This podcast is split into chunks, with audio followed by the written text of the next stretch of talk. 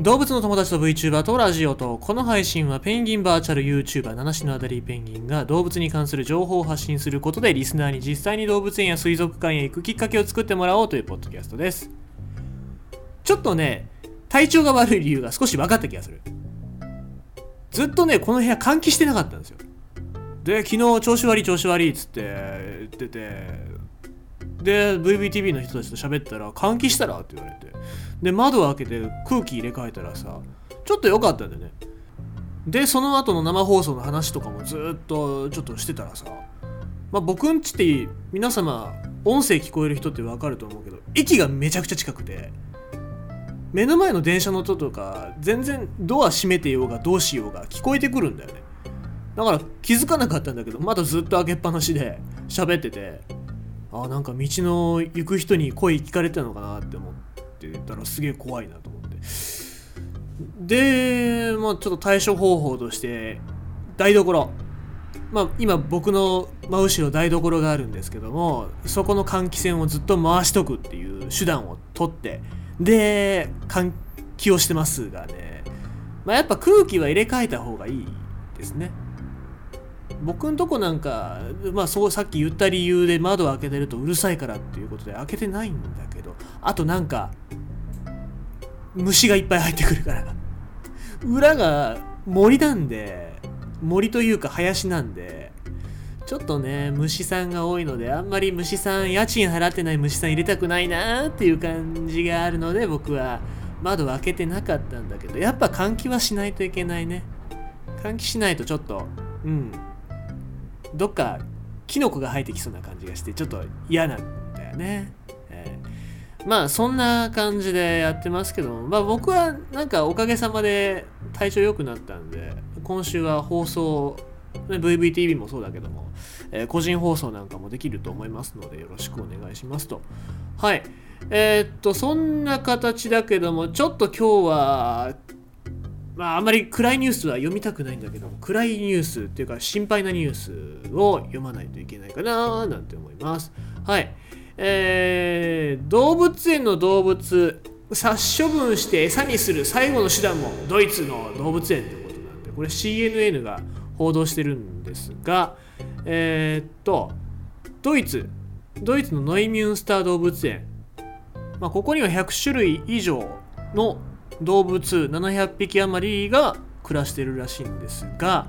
えー、ここの園長がドイツ通信に語ったとこによると、えー、コスト削減のため安楽死させる動物をリストアップして順序をつけた緊急対策の草案を作成したっていう話なんですね。まあすごい衝撃的な内容ですけどもちょっともうちょっと詳しく読んでいきましょうか。えー、ドイツ政府は今ニュースとかでてかツイッターとかでも日本に比べてドイツはすごいなみたいな感じでバズってましたけどもものすごい経済支援をしてるんですよね人間っていうかその市民に対してだけどもそれは今ちょっとドイツの方では動物園にはその補助金っていうのが対象になるかどうかっていうのが不透明になってて、えー、もしそういうのがなかった場合の対処として安楽死させるリストっていうのを作ったっていう話なんですね。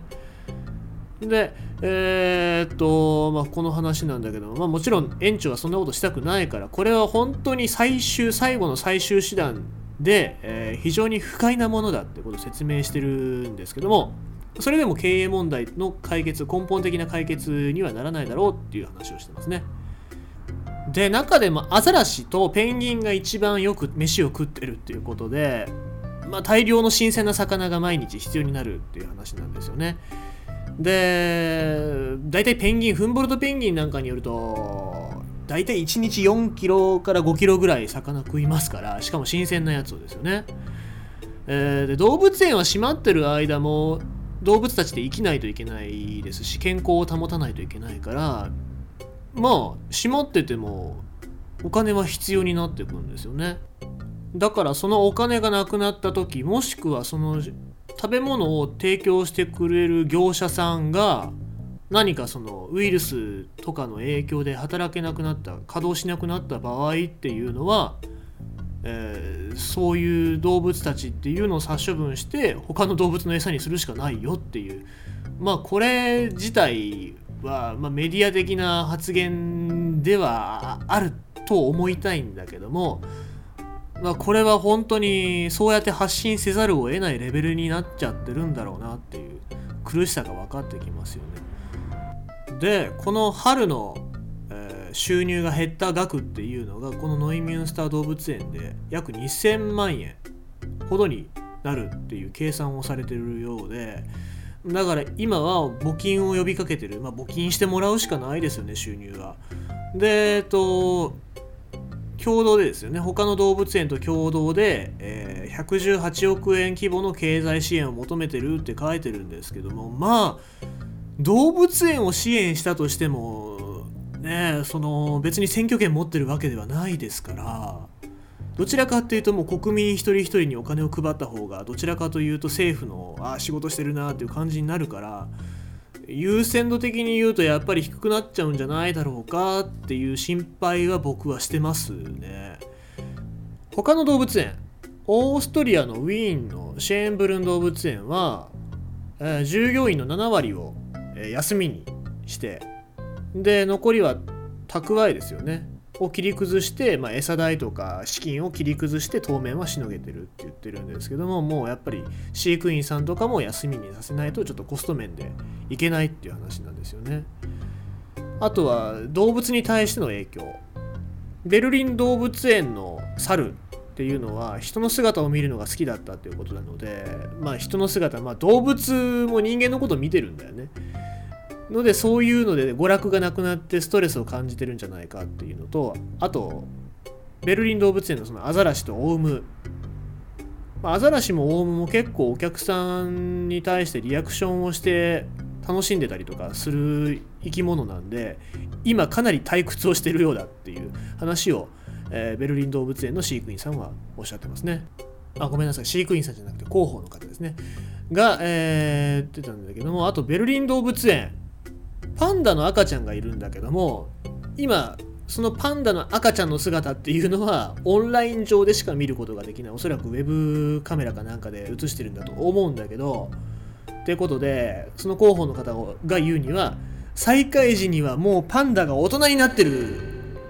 なんていう事態は避けたいよねっていう話をしてるので、まあ、本音のこと言うと本当早く再開したいっていうところが垣間見えますけどもね。この間人がいなくなったおかげでパンダが交尾し始めたっていう話もありましたけどもでもね見せて関心持ってもらいたいでしょうからね動物園としてはちょっと無念な感じはしますよね。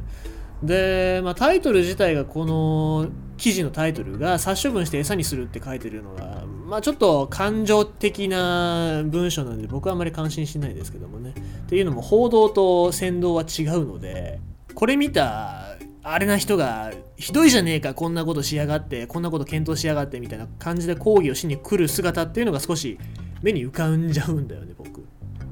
でも実際のところそれぐらい苦しいんだよっていうことがやっぱこうやって伝えないといけないっていうことからなんか本当にその苦しさっていうのが分かってくるなっていう感じだよね。で国の偉大さはその国の動物の扱いを見ればわかるってこれ名言があるんですけどもなんかガンジーが言ってたって言われましたけども実はそうじゃないって最近分かったんだけどでもまあよく言われいい言葉だなと僕は思ってて、苦しいのは人間なんですよ。人間なんだけど人間の周りの動物だったり環境だったりっていうのもやっぱ辛いんだよね、